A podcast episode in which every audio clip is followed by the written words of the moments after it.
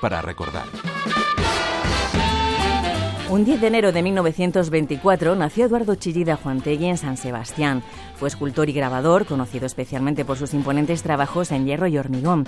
Nacido en el seno de una familia tradicional de padre militar y madre ama de casa aficionada al canto.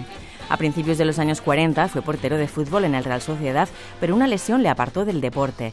Otra de sus pasiones fue la música, especialmente la de Johann Sebastian Bach. Iba a una clase de matemáticas porque era muy mal estudiante y me habían suspendido en algo y tenía que dar clases particulares y fui subiendo las escaleras, oí suite para violonchelo.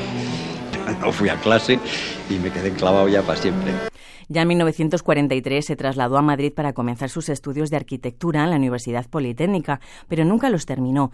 Dejó la carrera para dedicarse exclusivamente a la escultura y al dibujo, aunque algunos de sus conocimientos adquiridos, como el espacio y el volumen, serían clave durante todo su trabajo artístico después. Yo encuentro la arquitectura un arte maravilloso. Ahora yo me encontré cuando la estudiaba que, lo que yo estaba tratando de, hacer o de soñar, vamos, en aquel momento, y lo que veía a mi alrededor no tenía nada que ver y por eso dejé la arquitectura. Buscando un ambiente creativo más propicio que en la España franquista, se trasladó a París como muchos artistas de la época, donde se vivía la ebullición de las vanguardias. Allí coincidió con el pintor Pablo Palazuelo, con el que entabló una gran amistad, y conoció la obra de Pablo Picasso, Julio González, entre otros. Allí empezó sus primeras piezas en yeso y terracota, pero volvió a España porque no terminaba de encontrar su sitio. Escuchamos a su amigo, el pintor Pablo Palazuelo.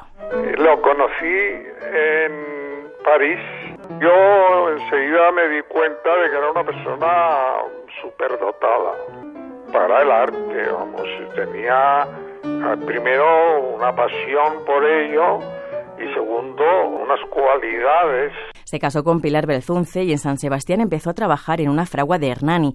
Allí mismo, en la forja, empezó a crear sus primeras esculturas abstractas con hierro y madera, llamadas Hilaric.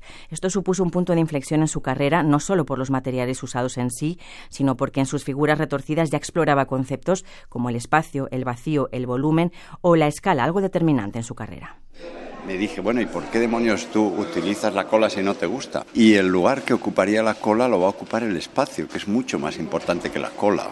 El espacio eh, es una materia viva, ¿eh? además muy importante en todo mi trabajo, Después de esas primeras creaciones fue redefiniendo sus esculturas con piezas como el elogio del aire, música callada o el famoso El peine del viento. Esta última una de las más conocidas del artista en la que estuvo trabajando 15 años hasta terminarla en 1977, cuando las tres imponentes piezas de acero quedaron engarzadas en el mar Cantábrico que le había visto nacer y que siguen siendo un reclamo en la capital donostiarra. Como verás, está todo lleno de, gradas en las cuales se pueden sentar cientos de personas para, para ver el mar y verlo de verdad como, como viene y cómo se estrella y cómo ¿no? es muy bonito. Escuchábamos a su mujer Pilar Belzunce, quien explicaba también a esta emisora en 2020 la importancia del mar y del agua para el escultor. El agua, la filosofía, muchos conceptos impregnaban su obra y grandes incógnitas. Pero ese reconocimiento también estuvo fuera de nuestro país, exponiendo en galerías y museos de París, Londres, Milán o Nueva York.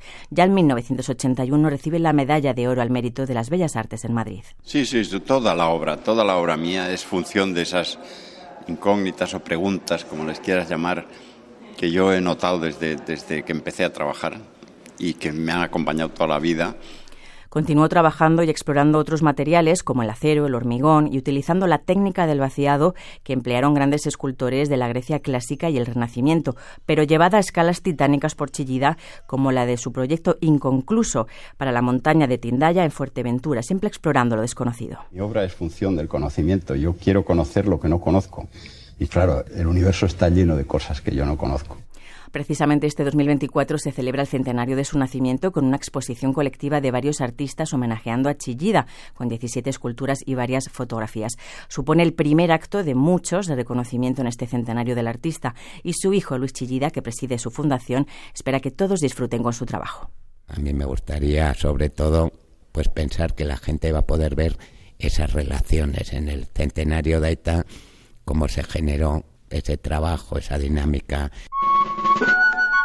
En septiembre de 2000, el escultor vasco vio realizado su sueño de que en Hernani abriera el centro bautizado como Chillidalecu, un espacio para albergar el legado de su obra con una muestra permanente de sus esculturas, convirtiéndose en uno de los referentes de la cultura en el País Vasco y España.